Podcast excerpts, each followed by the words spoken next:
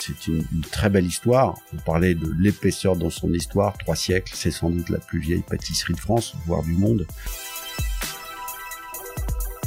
Et, pourquoi Mère réussit là où d'autres ont hélas échoué, et c'est tout le sujet du rayonnement de l'attractivité de la ville. Quand bien même on est évidemment très fort, les meilleurs au monde, la, la- pâtisserie, l'entreprise la plus connue, la plus ancienne, ok, il n'empêche que tout seul on n'est rien. On a la pression des associés, la pression des banques, voilà. Il faut ôter cette pression. Euh, on n'a qu'une vie et il faut du temps au temps quand même. Faut pas sous-estimer sa famille, c'est extrêmement important. Même si on ne peut compter que sur soi, c'est vrai. Voilà, il faut témoigner de son amour auprès de ceux qu'on aime, ça c'est super important et tous les jours. Bienvenue dans votre Learning Expedition, le podcast qui accélère vos transformations. Tel un voyage apprenant, nous allons découvrir ensemble des histoires d'entreprise, des leaders inspirants, des hommes et des femmes précurseurs ou tout simplement passionnés dans leur domaine. S'inspirer des meilleures pratiques va assurément accélérer vos transformations, et comme il n'est pas toujours nécessaire d'aller bien loin pour trouver des pépites, les Hauts-de-France sont mon terrain de jeu. Je m'appelle Laurent Stock et je vous souhaite la bienvenue dans votre Learning Expedition un peu spéciale, je vous l'accorde. Bien, bah bonjour tout le monde, je suis ravi de vous retrouver euh, aujourd'hui. Euh, c'est une journée un peu spécial parce que c'est, euh, je suis, assez, assez content et pour trois raisons. La première, c'est qu'il fait beau, on est à Lille, mais ça, c'est pas, c'est pas, c'est pas un scoop. La deuxième, parce que c'est aussi ma, ma première interview euh, en vrai, après 46 interviews. Et puis la troisième raison, c'est que je suis euh, plongé au cœur de l'histoire, puisque je suis dans l'un des établissements finalement les plus anciens de Lille, avec quasiment 258 euh, temps d'histoire. Et je reçois aujourd'hui euh, le patron de, de Mer. Alors ça se dit de différentes manières, il nous le dira après, si on est flamand ou si on est français. Moi je le dis Mer. Euh, Thierry Landron. Salut Thierry. Bonjour Laurent. Bon, comment vas-tu? Mais plutôt, plutôt bien, et effectivement, il fait, il fait beau. Bah ouais.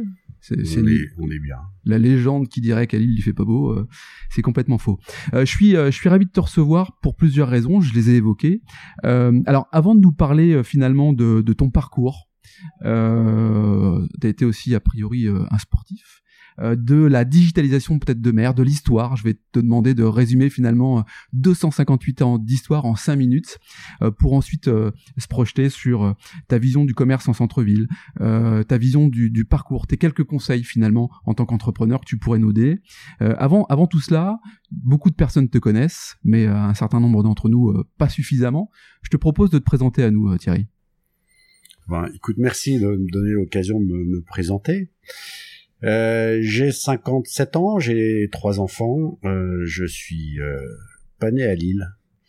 Euh, hélas, désolé pour tes auditeurs. Moi non plus, t'inquiète pas. Euh, mais en revanche, je suis euh, aujourd'hui euh, lillois, très ancré sur l'île depuis maintenant presque 40 ans. Il y a prescription alors. Dire 40 ans. Ouais. Voilà, et si, si, si j'ai un regret, c'est effectivement de ne pas être né ici dans la boutique euh, rue Escarmoise, euh, voilà, chez Mère. Alors, euh, Mère, Merte, les Flamands diront Myrte, on va manger une gaufre chez Myrte. voilà, ici on dit plutôt on va chez Mère, On va voilà, boire un chocolat ou un thé. Ouais. Euh, les deux me vont plutôt bien d'ailleurs. Euh, à l'origine, il était belge d'ailleurs. D'accord. Voilà, on a été fournisseur officiel de sa couronne de Belgique il y a quand même très longtemps, dans Ouais. les années euh, 1860, Ouais. 1850, Ouais, ouais, ouais. 1860. voilà. C'est une longue histoire, alors dont on, on- on perd un peu parfois euh, les, les origines parce que c'est une histoire évidemment très ancienne. Pas autant que la mienne puisque moi je suis chez Mère que depuis 25 ans. Ce est déjà pas mal. Donc euh, mon prédécesseur Benoît Cardon m'a passé le relais en me souhaitant d'ailleurs bonne chance. C'était un, un moment euh, très court mais à la fois très intense. Il- Quand tu dis bonne chance, euh, j'ai reçu euh, Philippe Bloch qui dit euh, ne, me, me- ne me dites plus jamais bon courage parce que derrière on peut percevoir quelque chose de, de négatif. Le bonne chance, euh, ça dépend comment on le dit, mais il peut être aussi euh, positif ce bonne chance. C'était dans ce cadre-là Oui, qu'il oui, dit ça? il formulait un vœu de réussite quand il m'a transmis le relais. Ouais, ouais, voilà. Lui, il était euh, au bout d'un cycle. Au- Aucun de ses enfants ne souhaitait reprendre l'affaire. Euh, en revanche, c'était une affaire qui m'intéressait, euh, qui euh, aussi intéressait euh, un petit groupe d'amis avec qui je, je, pouvais travailler sur d'autres d'autres sujets. Et, et c'est comme ça que je, je, suis arrivé chez Mère pour piloter la maison, mais toujours accompagné de mes associés. Voilà, chacun. Moi, j'avais plutôt, on en reparlera tout à l'heure, mais plutôt un, un passé de gestionnaire. Ouais. Donc, il fallait remettre de l'ordre dans la maison. Et c'est pour ça que je suis arrivé chez Mère. Alors, mon parcours, il est à la fois assez simple et assez chaotique. Euh, j'ai toujours rêvé de faire du commerce et euh, du commerce à l'international. Je me suis retrouvé à faire mes études à la, à la Cato, puis j'ai fini par trouver un premier job rue de Temps Remonte, donc juste derrière chez Mère. Et puis cinq ans après, je me retrouve chez Mère rue Escarmoise. T'avais quel âge là à ce moment-là? J'avais, écoute, j'avais, euh, je viens, j'arrive à la Cato, j'avais 18 ans. J'étais parti aux États-Unis ouais. avant. Ok. Euh, après mon bac, en fait, je suis allé euh, dans l'Illinois, à côté de Chicago, à Zion, où j'y ai fait une année en high school. Donc euh, voilà, j'ai l'impression que c'était il y a 40 ans. Voilà, un truc formidable, euh, formidable. Alors il y a 40 ans, on s'écrivait pas beaucoup, il y avait pas Skype.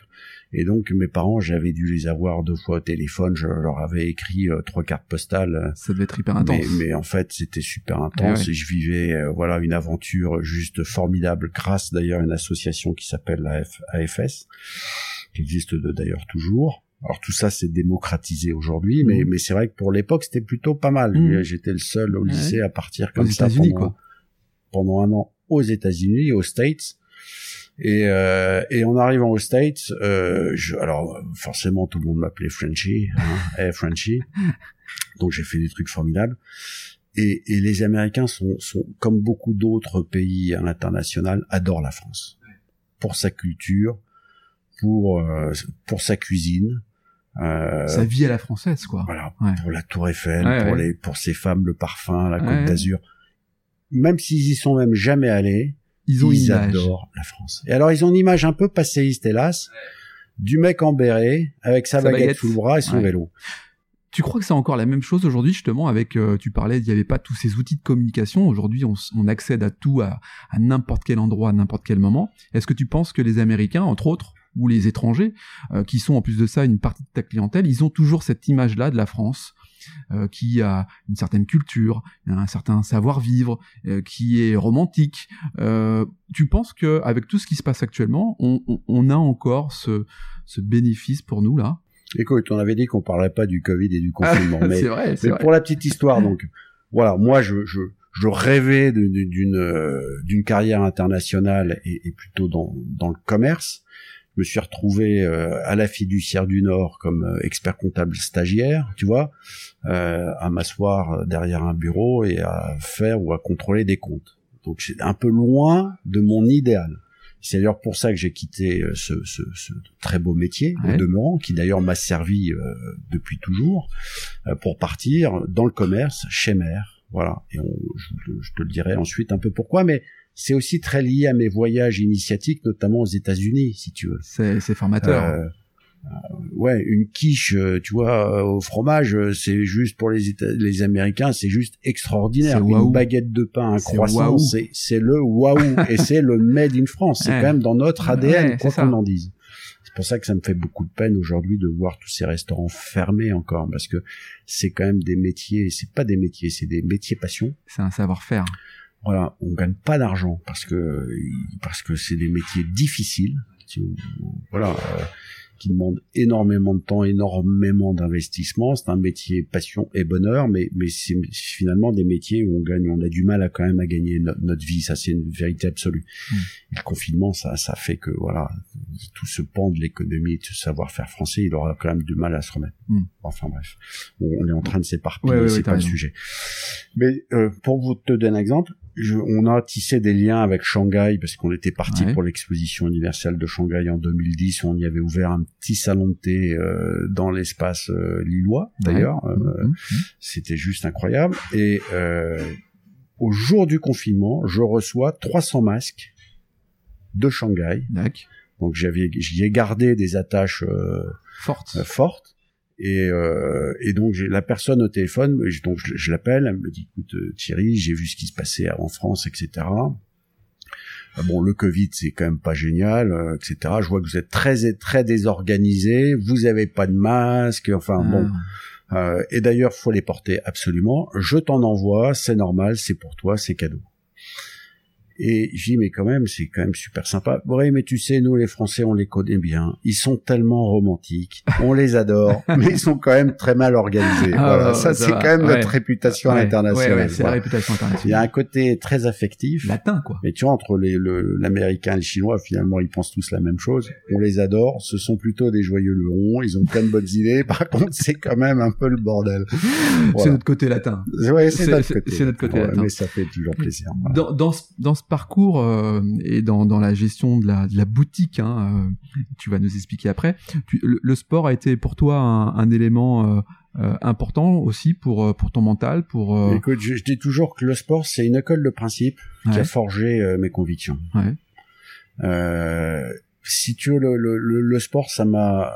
Il y a, il y a plein de vertus au sport. Alors moi, j'en ai fait beaucoup, beaucoup, beaucoup. Qu'est-ce C'est que pour t'as ça fait j'étais, J'ai fait de la natation, et puis après, j'ai fait du water polo. D'accord. C'est pour ça que t'es grand. Voilà. Euh, Ça allonge.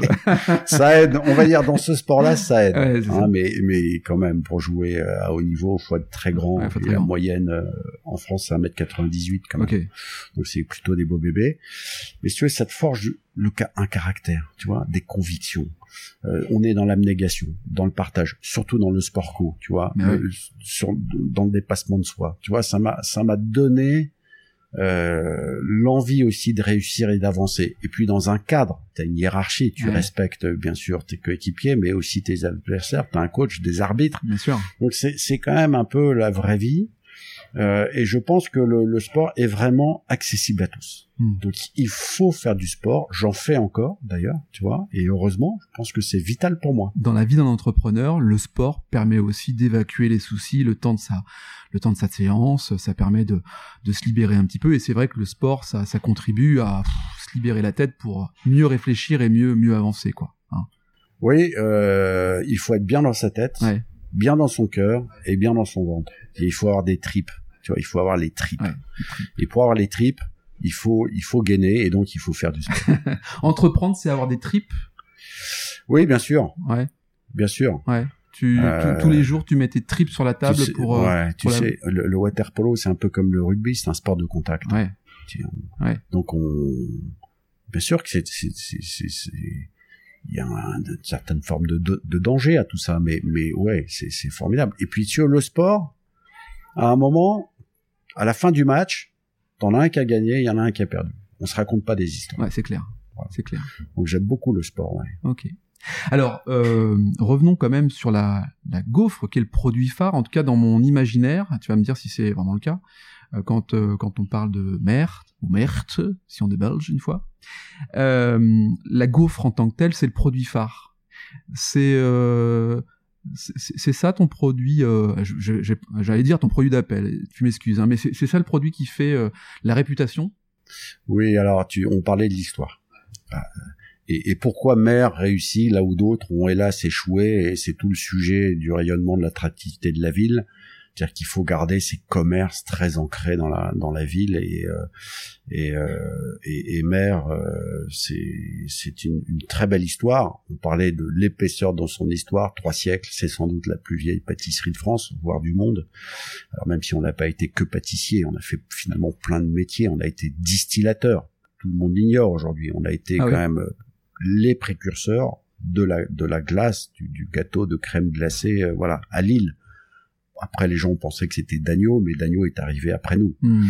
Euh, voilà, donc c'est cette épaisseur de l'histoire qui fait que, euh, voilà, Mère, euh, les clients, les Lillois euh, sont très attachés à cette marque. Hein, C'est emblématique de la ville, tout comme l'a été l'huîtrière d'ailleurs pendant, pendant presque un siècle. Ouais. euh, voilà.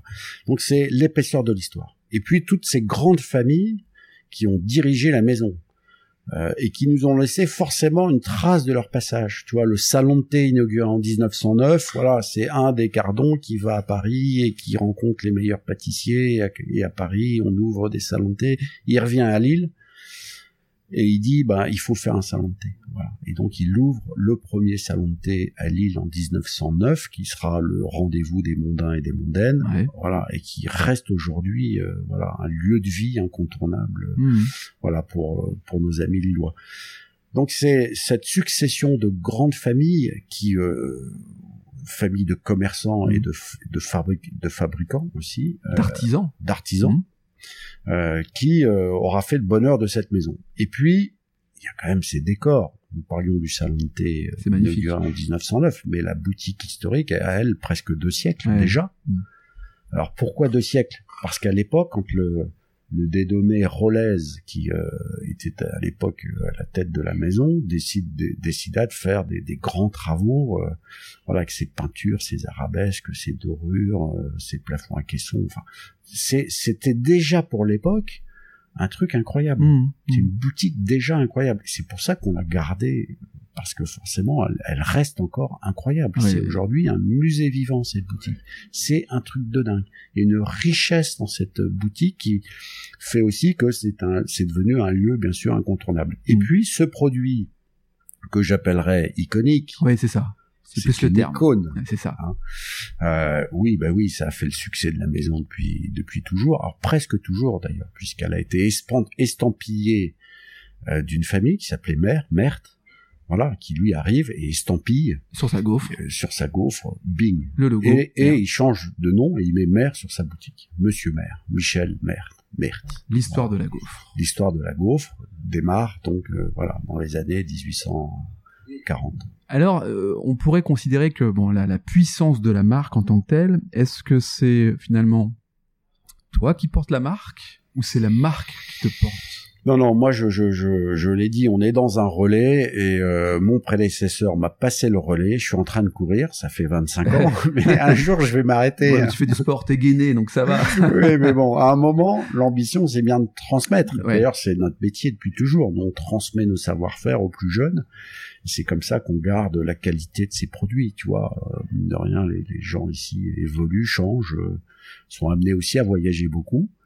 Euh, et beaucoup à l'international d'ailleurs. Donc euh, voilà, on, on est toujours dans la transmission chez nous. T'as, t'as- t'as déjà pensé à ce moment où t'allais justement euh, transmettre et, et si c'est le cas, est-ce que tu as euh, imaginé le profil idéal finalement? Écoute, je je je je sais pas s'il y a un profil idéal. D'ailleurs, mon, je suis pas d'ailleurs l'homme idéal non plus. Euh, pour euh, être idéal, il faut avoir beaucoup d'autres qualités que je n'ai pas. Euh, hélas, mais on se refait C'est pas. comme ça, hein Ah, euh, en revanche, j'en ai sans doute développé d'autres. Mais évidemment. Mais, mais aussi, on a, on a aussi beaucoup profité quand même du développement de la ville. Hmm. Tu vois, l'île 2004, voilà, on, on passe de l'obscurité, euh, tu vois, la lumière, euh, voilà, sur une sur une soirée. Ouais, ouais, ouais. Euh, et ça, c'est important parce que mer, quand bien même on est évidemment très fort, les meilleurs au monde, la, la- la pâtisserie, l'entreprise la plus connue, la plus ancienne. Ok, il n'empêche que tout seul, on n'est rien. Hmm. Bien sûr. On bénéficie évidemment de l'attractivité de l'île et de sa métropole. Euh, et c'est comme ça qu'on qu'on bosse. Euh, si on était tout seul au monde euh, à Lille, bien sûr qu'on n'existerait pas. Bien sûr. Alors, est-ce que je dois comprendre par tes propos que finalement tu n'es pas le, le simple patron d'un établissement comme celui-ci, ce qui est déjà beaucoup, puisque tu me disais tout à l'heure plus de 120 euh, collaborateurs. hein. On peut imaginer qu'effectivement, euh, vous puissiez être 30, mais finalement derrière c'est une, belle PME avec 120 collaborateurs. Mais est-ce que ça signifie que tu es investi également euh, sur le territoire pour faire de la ville et de la métropole l'attractivité qu'elle mérite au profit de l'économie de la ville et de la métropole. T'es investi sur alors, autre alors chose? c'est, c'est maire ici chez nous pour ces pour pour ces raisons notamment historiques et à travers tout ce qu'on a dit, parce que la gaufre ça reste une un- sans doute un, une spécialité euh, régionale, Ouais. même si elle n'est pas très connue à l'international. Mhm. Euh, je dis toujours qu'on est champion du monde de la gaufre, mais enfin on reste quand même très ancré ici dans la région où Je, j'ai Lille. je pensais que justement, Ah. moi, tu avais des activités importantes en dehors de la région. Alors tu vois, oui, mais on n'est peut-être pas forcément taillé pour la course. Aujourd'hui, on a une boutique à Bruxelles, D'accord, ouais. dont on ne sait pas d'ailleurs si on va la garder, pour te, te dire. Mais non pas parce que euh, les gens ne nous aiment pas. Simplement, euh, quand on y est allé, euh, on y est allé sur une boutique de chocolat et, de gaufres. Mhm. À Bruxelles, c'est gonflé quand même. On a les gaufres de Bruxelles d'un côté et, et, tous les autres chocolatiers de l'autre. Et, et c'est vrai que les gens nous attendaient plutôt sur un concept de pâtisserie et de salon de thé. D'ailleurs, c'est assez rigolo. Hein. Enfin, vraiment, on a, on, s'est sans doute trompé dans notre vision de l'international. On aurait dû s'y associer avec des locaux, etc. Ce qu'on n'a pas fait. Mais on apprend là-dessus. Mhm. Euh, mais c'est d'ailleurs une vraie réflexion qu'on peut, que, que j'ai été amené à, à mener. C'est-à-dire, les gaufres, c'est bien. Mais est-ce utile?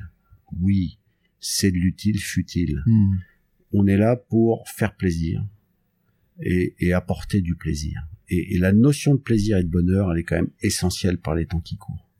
Et puis, on a évidemment un rôle sociétal dans tout ça. D'abord parce qu'on est partenaire aussi de, de beaucoup de beaucoup de choses ici dans la ville. Je pense à l'île 3000 oui. avec Eldorado qui a été Mhm. quand même un succès en 2019 juste incroyable, mais aussi pour l'opéra, pour les musées, pour euh, le, le, le, le musée de la piscine à Roubaix, etc. On fait quand même beaucoup de choses. On parlait de sport aussi. On est quand même très impliqué dans la vie ici euh, euh, lilloise et, et c'est ce qui contribue aussi à notre euh, rayonnement certainement. Ce qu'on a moins moins fait par exemple à Bruxelles ou ce qu'on fait sans doute aussi un peu moins à Paris, À même si on a fait plein de Mhm. choses sympas. Mhm. Voilà, ici c'est évidemment notre territoire et notre notre ambition, c'est bien sûr porter, d'aider au développement du territoire. C'est un élément d'attractivité et de rayonnement évidemment pour la métropole. D'où l'importance finalement d'avoir l'international qui vient à Lille pour euh, effectivement découvrir euh, la gaufre à la lilloise, euh, découvrir effectivement cette notion de plaisir, parce que quand on vient dans ton établissement, euh, on ne fait pas qu'acheter une gaufre ou de la pâtisserie, mais il y a une notion de diversification importante euh, en lien avec le plaisir. Euh, tu peux nous en dire deux trois mots là-dessus, mais la restauration, la pâtisserie, enfin comment comment se passe une journée type finalement Tiens, comment se passe ouais, c'est intéressant ça. Comment se passe une journée type ou un week-end type chez Mère entre ces différents euh, points de points de plaisir? Alors, alors,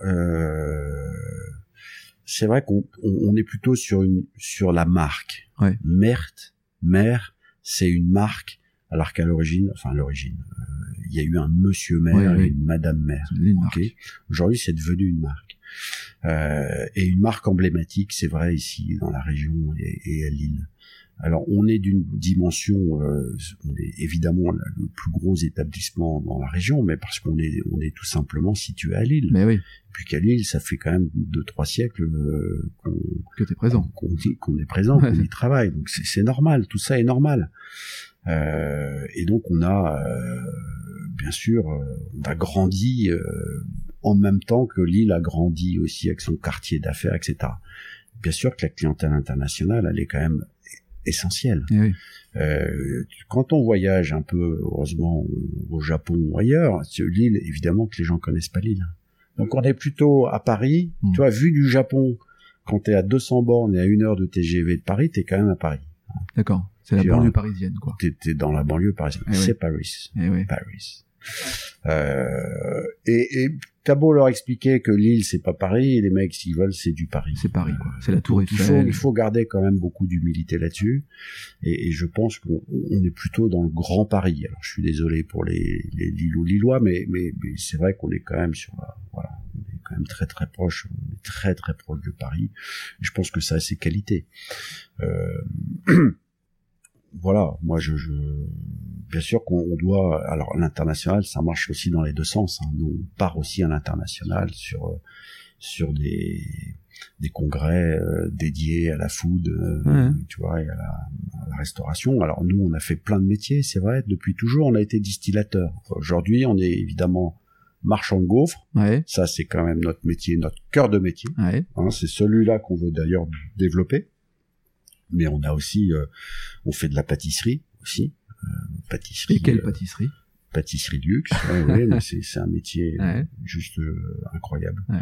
Euh, et puis on est restaurateur. On a aussi, euh, on faisait beaucoup beaucoup de cocktails. On n'en fait plus aujourd'hui. On faisait beaucoup de réceptions, beaucoup de cocktails aussi. D'accord.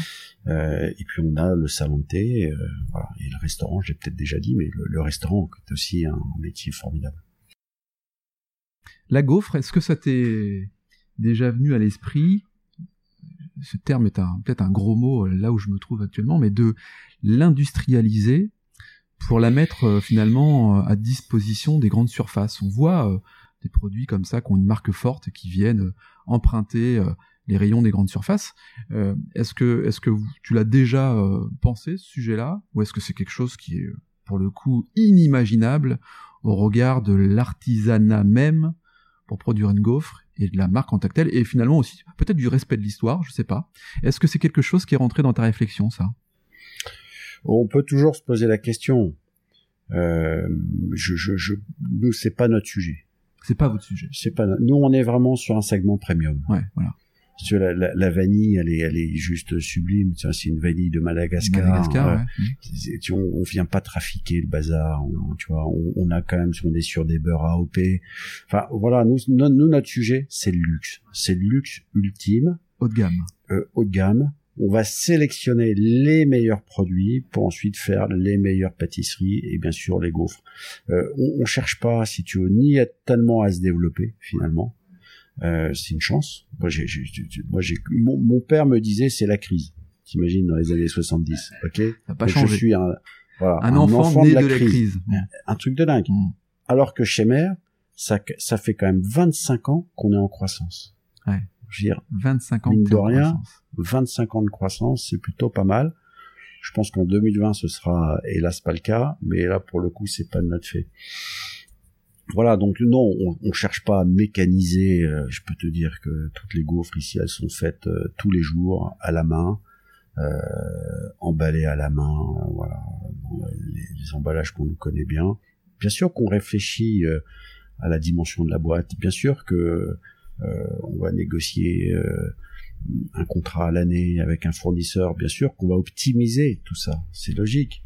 Euh, bien sûr qu'on a des plans de travail plutôt ergonomiques justement pour euh, pour apporter du confort à nos à nos pâtissiers. Euh. bien sûr que tout ça on le bosse, mais c'est vraiment pour sublimer le produit. Mmh. Il y a, y a pas de prix pour ça. Alors après, il faut l'accepter, il faut que les clients l'acceptent aussi, bien sûr. Quand on vient chez Mère, tous nos clients nous disent que Mère est cher. C'est en tout cas la vision qu'on peut avoir. C'est le prix de la qualité. Ce qui est pas tout à fait vrai d'ailleurs. C'est le prix de la qualité. Mais non, mais c'est évidemment le, le, prix de la, de, de, la qualité et je pense qu'on est on est aussi euh, précautionneux là-dessus. Si tu on fait pas tout n'importe quoi. Euh, tu parlais de, de différentes compétences dans ton dans ton management. Euh, je suppose que tu as un chef pour le restaurant, tu dois aussi avoir un chef pâtissier pour les pâtisseries, tu as peut-être d'ailleurs aussi un chef pour les gaufres, j'en sais rien, tu vas nous le dire. Euh, qu'est-ce que tu leur transmets? Qu'est-ce que tu leur dis? Est-ce qu'ils sont aussi picousés à l'histoire de mer Est-ce qu'ils ont euh, confiance euh, de la, de la chance de transmettre finalement à de futures générations ce qu'ils sont en train de faire ou de produire aujourd'hui? Moi, je pense que tout ça doit flaquer, flatter notre ego. moi, un de mes copains m'a dit Thierry, t'es très ambitieux. Je suis évidemment très fier de porter ah cette marque, c'est une chance. C'est tout le sujet d'ailleurs de la transmission après. Euh, mais je pense qu'on est tous très très très fiers de de, de, de travailler chez Mère et, et quelle que soit d'ailleurs le, le, le, la nature de l'emploi du salarié.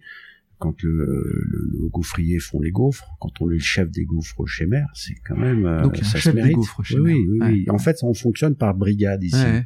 Il y a une vraie transversalité, mais il y a quand même, si tu veux, des chefs ici, euh, bien sûr, qui sont responsables de leurs équipes ma plus grande fierté, c'est d'avoir deux chefs chez nous, un en pâtisserie et un en cuisine, qui ont été d'abord apprentis chez Mère. Ah, très bien. Et donc ça fait quand même quelques années. Alors ils sont tous très jeunes. Hein. On a une moyenne d'âge de moins de 30 ans, mais c'est quand même des gens qui ont démarré à 16 ans, d'accord, 14 ans même mmh. euh, pour le, le, chef en pâtisserie. Euh. alors après ils sont partis ailleurs. Pour certains ils sont allés à l'international, mais ils sont revenus à Lille, ils sont revenus aux sources ouais. chez Mère. Et ça, c'est ma plus grande fierté. Ce qui veut dire que d'abord, euh, les gens s'y sont plutôt, s'y sentent plutôt bien. Euh, après, j'en ai d'autres qui se sont installés, donc ça c'est aussi vachement bien. Euh, mais bah, ça, c'est une grande fierté d'avoir des gens qui ont démarré chez Mère et qui euh, imaginent, pour certains, en tout cas, de faire carrière chez Mère. C'est vraiment, euh, c'est vraiment bien pour nous le management au quotidien euh... Oui, alors on est sur un management avec euh, une notion de confiance qui est très importante, euh, même si on sait que de temps en temps on va faire des boulettes, c'est pas grave. On sait qu'ils vont les faire, mais ils les referont pas. Ça, c'est une certitude. Donc, on était beaucoup dans la transversalité. C'est vrai que après le après le confinement, on est on est l'idée, c'est quand même d'aller beaucoup plus vite. Hein, il y a une notion de tempo. Hein. La vie est une compétition. Oui. Hein. Tu fais le lien avec le sport toujours. oui, c'est euh, évident. Et donc, il faut euh, il faut, j'allais dire courir vite. En tout cas, il y a une notion de vitesse. Hein. Le, le, temps, euh, le, temps, ne nous appartient, appartient le plus. temps quoi. compte, ouais. Le temps mort est mort. J'aime bien cette citation d'ailleurs. Donc il euh, n'y a pas et il faut être dans le tempo. C'est-à-dire mmh. qu'on démarre ensemble. Je veux dire, euh, euh, et puis il y a une notion d'élan. Tu vois, au coup de sifflet, on démarre. Sinon, on a perdu la, la, partie. Ça, c'est une certitude. Donc, euh, il faut, il y a une notion de tempo, de, de vitesse et, d'élan euh, dans un système qui s'est écroulé. Il faut aller au-delà du. Avant, il faut aller plus vite que le système. Hmm. Voilà. Et, donc ça, c'est c'est vraiment une notion un peu dans le sport. C'est un peu ça. Je veux dire, voilà, il faut faut pas être trop déconnant. Édouard Philippe parlait d'une ligne de crête. J'aime beaucoup cette notion. Il faut pas partir trop vite, mais il faut pas non plus être derrière les autres. Euh, voilà, il faut plutôt être dans le peloton et en tête du peloton. Hmm. Voilà. On sait que tout ça va revenir à une certaine normalité, même si on aura connu quand même des changements euh, significatifs sur des délais très courts. Et donc euh, voilà, il faut, il faut, faut pas perdre le fil. Et, et donc autant nous étions dans une vraie transversalité avec beaucoup de liberté, aujourd'hui on a quand même voilà, euh, restreint ses libertés pour mm. aller plus vite quand même. Bien sûr, bien sûr. Euh, toutes ces décisions qui sont euh, stratégiques pour un certain nombre d'entre elles nécessitent parfois des réflexions avec ses associés, avec ses collaborateurs les plus proches. L'association avec des professionnels, je suppose que dans ton dans ta carrière professionnelle, tu as dû t'associer. Tu as d'ailleurs des associés ici aussi. C'est quoi ta, ta vision? Si tu avais des conseils à nous donner, justement, parce qu'on entend tout, euh, beaucoup de choses sur l'association. Euh, c'est facile, c'est difficile. Euh, la relation à l'un, à l'autre. Euh, T'as une vision, toi, sur l'association? Est-ce que tu, est-ce que tu en tires des choses extrêmement positives, bénéfiques pour toi? Du coup, je dirais une vérité absolue, c'est que dans l'homme, il y a de l'humain. Mmh. C'est pas une science exacte. Ouais. Euh, après, il faut quand même garder beaucoup d'humilité. Je le disais, j'étais, euh, est-ce que j'étais l'homme de la situation? J'ai sans doute quelques qualités, mais j'ai aussi beaucoup de défauts. voilà, et donc il faut plutôt euh, exacerber ses qualités et puis essayer quand même de traiter ses défauts. Mais, mais l'humain prend le dessus à chaque fois et c'est vrai. Et, et dans l'association, je pense qu'on est plutôt sur des mariages de raison. On est quand même moins dans la passion. Ça, c'est une réalité absolue parce que dans les mariages de raison, il y a un intérêt, alors des intérêts convergents, mais aussi des intérêts particuliers qui viennent jouer dans tout ça. Euh, moi, je suis un, euh, je suis plutôt un joueur de water polo et moi un nageur, mhm. donc le sport co m'intéresse. D'accord. Hein, et de jouer avec les qualités et les faiblesses des uns et des autres, c'est comme ça qu'on gagne les parties. Il y a un certain confort aussi à travailler euh, en bonne intelligence avec ses, associés, ses associés mhm. et ou son premier cercle d'ailleurs. Euh, voilà, moi j'ai eu, j'ai fait, j'ai eu très très belles aventures avec mes associés. On a fait des choses juste remarquables qu'on n'aurait certainement pas fait tout seul. C'est vrai. Après, euh, on a nos égaux, hein, et ça c'est sûr, nos ambitions. Ouais, ça. Euh, voilà, mais il faut donc rester là-dessus un, peu humble et se dire que finalement, euh, voilà, ça peut pas être parfait, c'est sûr. On n'est pas dans un monde parfait d'ailleurs, mais mais quand même globalement, ce que j'ai fait là, je l'aurais jamais fait tout seul. Ça, c'est une réalité absolue. Mais on aurait pu à la reprise il y a 25 ans, j'aurais pu déposer le bilan, tu vois, plusieurs ah fois. Ah oui, à ce moment-là. Euh, bien sûr. Euh, j'aurais pu euh, voilà céder aussi l'entreprise ce qu'on a évidemment pas fait parce que il y a quand même un conseil des sages où on se dit non il y a quand même voilà le poids de l'histoire le, poids, de, la marque et puis oui oui tout à fait et puis et puis cette chance aussi il faut avoir une vision certes mais il faut aussi avoir un peu de chance dans les affaires etc puis il faut surtout s'accorder du temps euh, en fait, c'est cette notion de temps et de vitesse. D'ailleurs, euh, on en parlait tout à l'heure, elle est, elle est fondamentale. Mm. Il faut pas penser que c'est un long fleuve tranquille, mais avec le temps, on s'en sort. Ça, c'est une certitude. Et on nous laisse pas le temps toujours, c'est vrai. Aujourd'hui, on est dans des dans des mondes où l'argent est un sujet euh, central. Mhm. Euh, on a la pression des associés, la pression des banques. voilà, Euh, il faut ôter cette pression. Euh, on n'a qu'une vie et il faut du temps au temps quand même. Voilà. Et j'ai eu cette chance d'avoir eu du temps chez Mère pour comprendre. C'est les paroles de sage, dis donc ça. D'anciens, ouais. non, ouais, ouais. euh, je dis toujours que tu as toujours un peu d'avance sur moi, pas d'ancien, mais de sage. Je pense que justement, quand tu quand tu quand as des propos comme ça, c'est tu donnes des codes. Je pense que euh, on en parlait avant, mais euh, avant, avant cet épisode, mais ceux qui n'ont pas eu peut-être la chance de faire des études n'ont pas acquis un certain nombre de codes pour pouvoir réussir ou peut-être aller plus vite. Ils se les accaparent au fur et à mesure de leurs expériences. Et ce que je trouve intéressant dans ce que tu nous dis, euh, c'est l'expérience que tu mets à profit de celles et ceux qui, nous écoutent. Euh, les codes, pour moi, sont un élément euh, clé parce que ça permet de comprendre et d'aller plus vite. Les codes sociaux, sociétaux.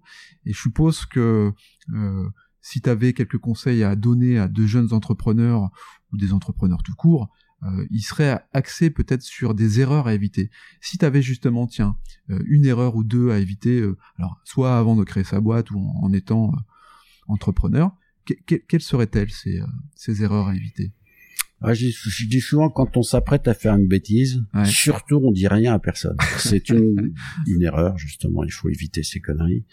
Il faut éviter ces erreurs. Et, et- et moi j'aime beaucoup cette notion de shadow cabinet.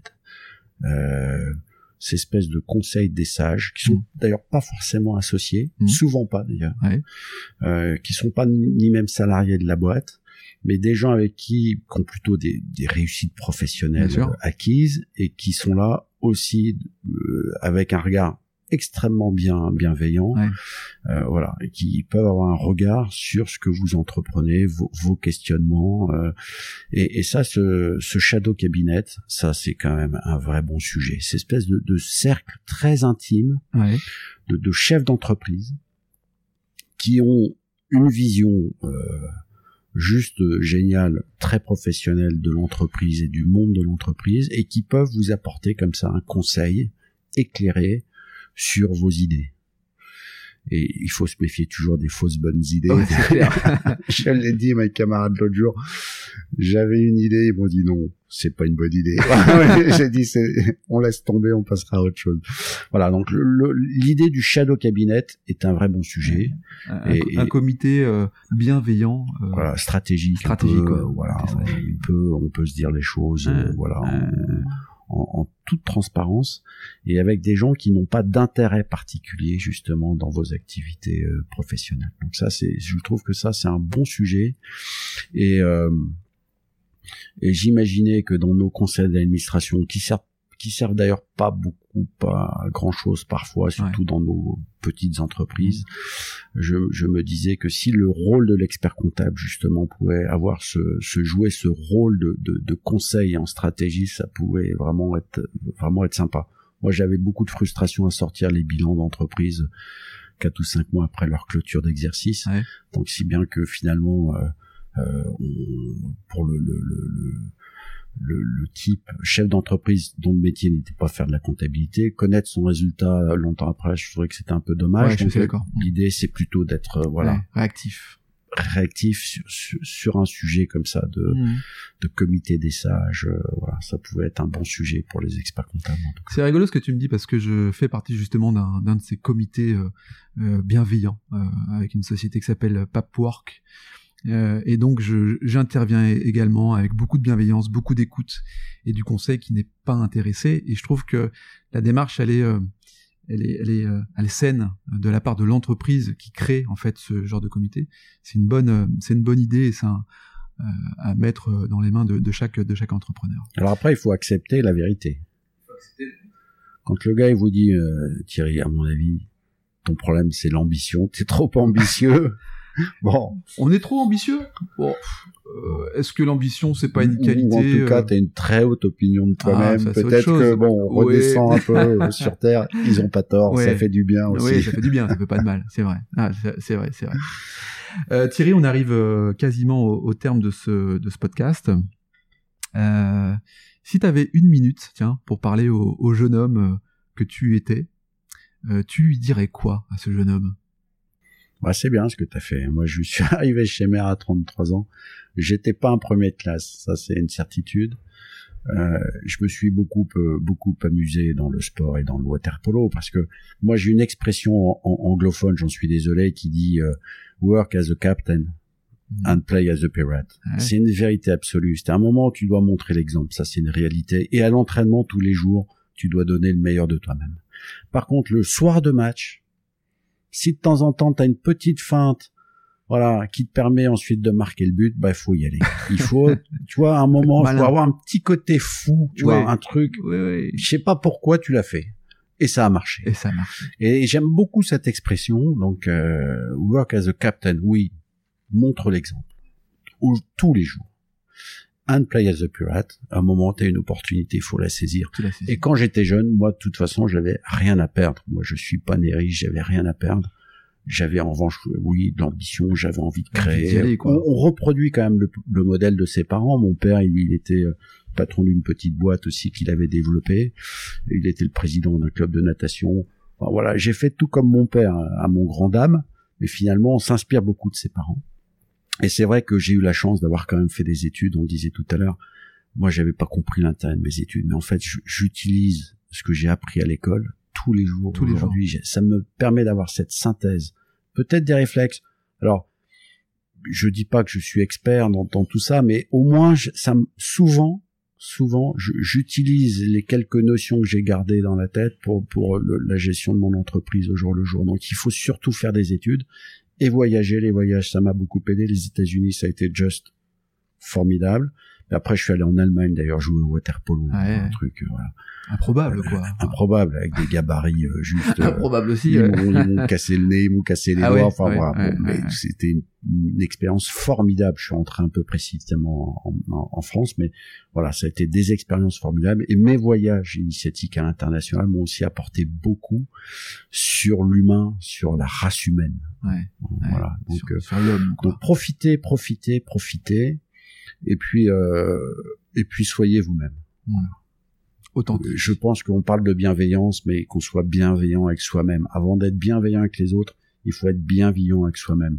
Et je pense l'être en tout cas avec moi parce que je fais du sport mais je vais aussi euh, au cinéma, je vais voir de très belles expositions. Euh, voilà, j'étais ravi de retourner au musée La Piscine à Roubaix. C'est juste un chef-d'œuvre. C'est un vrai bonheur. Je suis allé au Louvre-Lens aussi. Il y a une nouvelle exposition sur euh, le noir d'ailleurs, le soleil noir. C'est pas une crème à bronzer, hein. c'est une exposition Louvre-Lens. Elle est juste incroyable, incroyable. Voilà. Tu profites de la vie, quoi donc je, je profite de, de, ma vie. La vie est, courte, donc euh, voilà, il faut il faut en profiter. Mes parents, ma mère est décédée d'Alzheimer, tu vois, donc euh, on oublie tout. Donc euh, moi j'ai soif de, profiter de, profiter de l'instant présent, de tous ces moments et aussi de ma famille. Il faut pas sous-estimer sa famille, c'est extrêmement important. Même si on ne peut compter que sur soi, c'est vrai.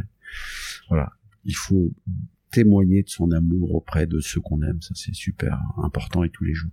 Bon, écoute, c'est des belles paroles tout ça. Sur ces belles paroles, Thierry, euh, ben on, se quitte. Je te remercie d'avoir euh, participé à, cet exercice et puis d'être le premier finalement interviewé en réel. ça me fait plaisir. Euh, merci à toi en tout cas. Merci Laurent. C'est merci. J'ai trouvé ça très court. Eh oui. 40 minutes. 40 minutes quand même. ouais, ouais, ouais, non, vite, hein. je, j'adore mon métier, j'adore ce que je fais. Je pense que tu l'as compris. J'ai une chance euh, incroyable de faire tout ce que je fais, euh, voilà. Et, euh, et, si je devais recommencer, je referais exactement la même, chose. je, me suis posé 20 fois la question. voilà, donc chacun sa voix. La mienne, ça a été celle de faire du sport et aussi de diriger cette belle maison mère. belle boutique. Cette belle boutique, quoi, qui est juste une splendeur, un chef-d'œuvre. Bien, merci Thierry. Quant à nous, on se retrouve euh, bah, dès la semaine prochaine avec un profil, vous le verrez, encore différent, avec Karine Bayet. Euh, d'ici là, travaillez bien, je vous embrasse et à bientôt. Merci Laurent.